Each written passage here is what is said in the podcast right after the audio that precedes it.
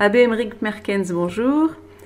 Oui, bonjour. Vous êtes responsable de la pastorale des jeunes et donc euh, en ce moment nous sommes à nouveau confinés. C'est toujours compliqué de garder le lien avec euh, les jeunes, surtout euh, cette tranche d'âge qui a besoin de, de, contact, de contact physique pour se retrouver, pour vivre sa foi.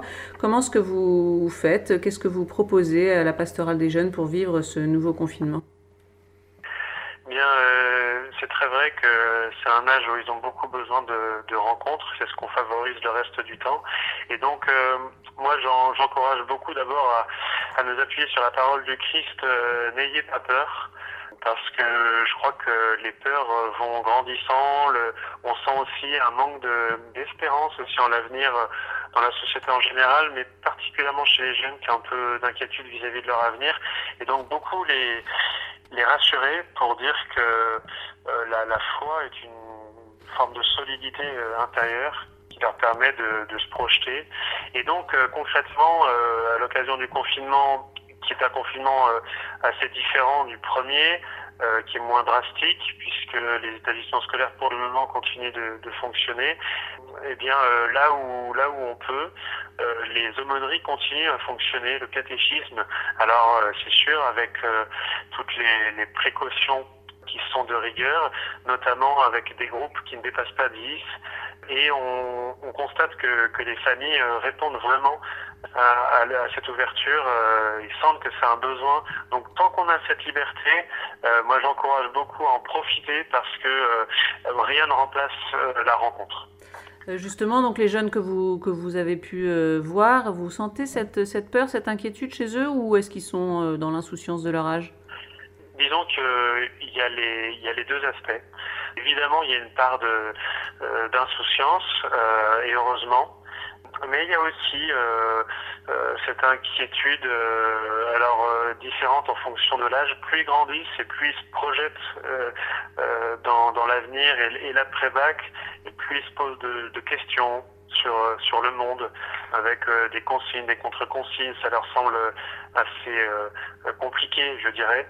Donc c'est pour ça que j'invite à, à, à, beaucoup les, les ancrer dans le, dans le réel, dans le quotidien, donc leur rappeler euh, que l'important euh, c'est ce contact avec le Seigneur au quotidien, si possible, c'est euh, cette vie familiale qui est parfois un peu mise à mal, euh, et puis c'est c'est l'école, le, tout le domaine des études qui est important pour eux, mais s'y investir de manière consciente, raisonnable, c'est aussi ça construire leur avenir. Vous parlez de la famille, c'est vrai que bah, pour les, jeunes qui ont l'habitude de sortir le soir, voir leurs copains, ils se retrouvent un peu coincés en famille, notamment le week-end.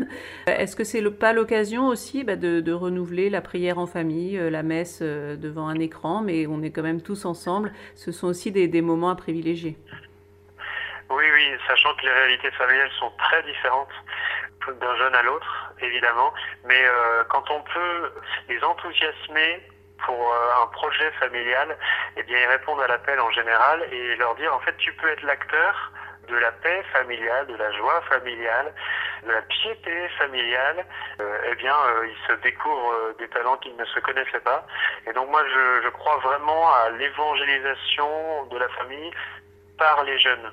Donc euh, oui, oui, je, je, je dirais même euh, que la petite liturgie du dimanche, euh, elle n'est pas nécessairement devant un écran. Euh, on peut très bien imaginer une petite procession, un partage euh, biblique euh, sur les lectures du dimanche en famille, enfin tout ce que tout ce qu'on peut imaginer pour une liturgie familiale.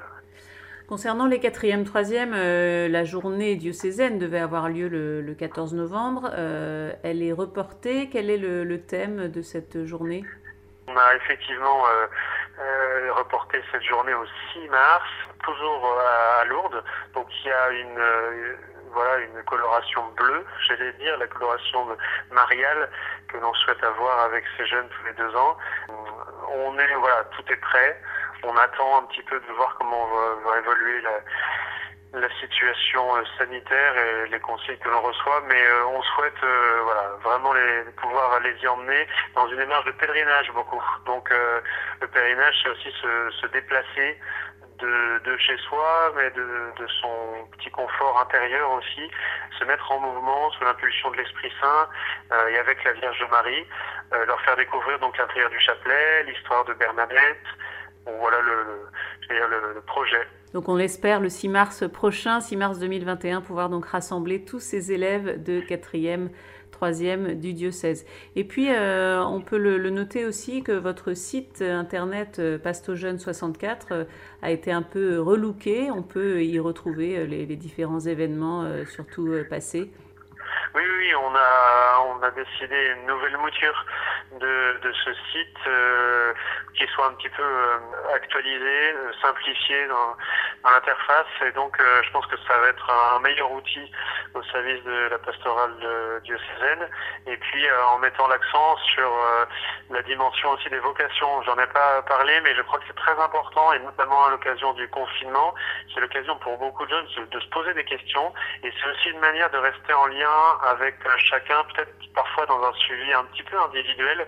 Et là, je m'adresse euh, aux prêtres évidemment, mais euh, aussi à tous les responsables de monnerie, les animateurs et les animatrices, de privilégier ce contact spirituel, cet accompagnement vocationnel. Se dire, écoute, tu as une mission dans ce monde, tu as une place dans l'Église, bah voilà, travaille à la, sculpter, à la découvrir. donc la, travail de discernement, à mon avis, euh, il y, a, un temps favorable qui nous est donné. Je crois beaucoup qu'il faut que là-dessus on puisse un peu convertir nos, nos regards sur les jeunes en un regard qui soit vocationnel. Donc rester en contact avec ces jeunes le plus possible, que ce soit les, les prêtres, les responsables de monnerie, et puis euh, en attendant que les jours soient meilleurs pour euh, euh, recommencer un peu toutes, toutes les activités, tous les, les, grands rassemblements. Merci beaucoup, Abbé Emmerich Merkens. Donc je rappelle que vous êtes responsable de la pastorale des jeunes du diocèse et à très bientôt. À bientôt.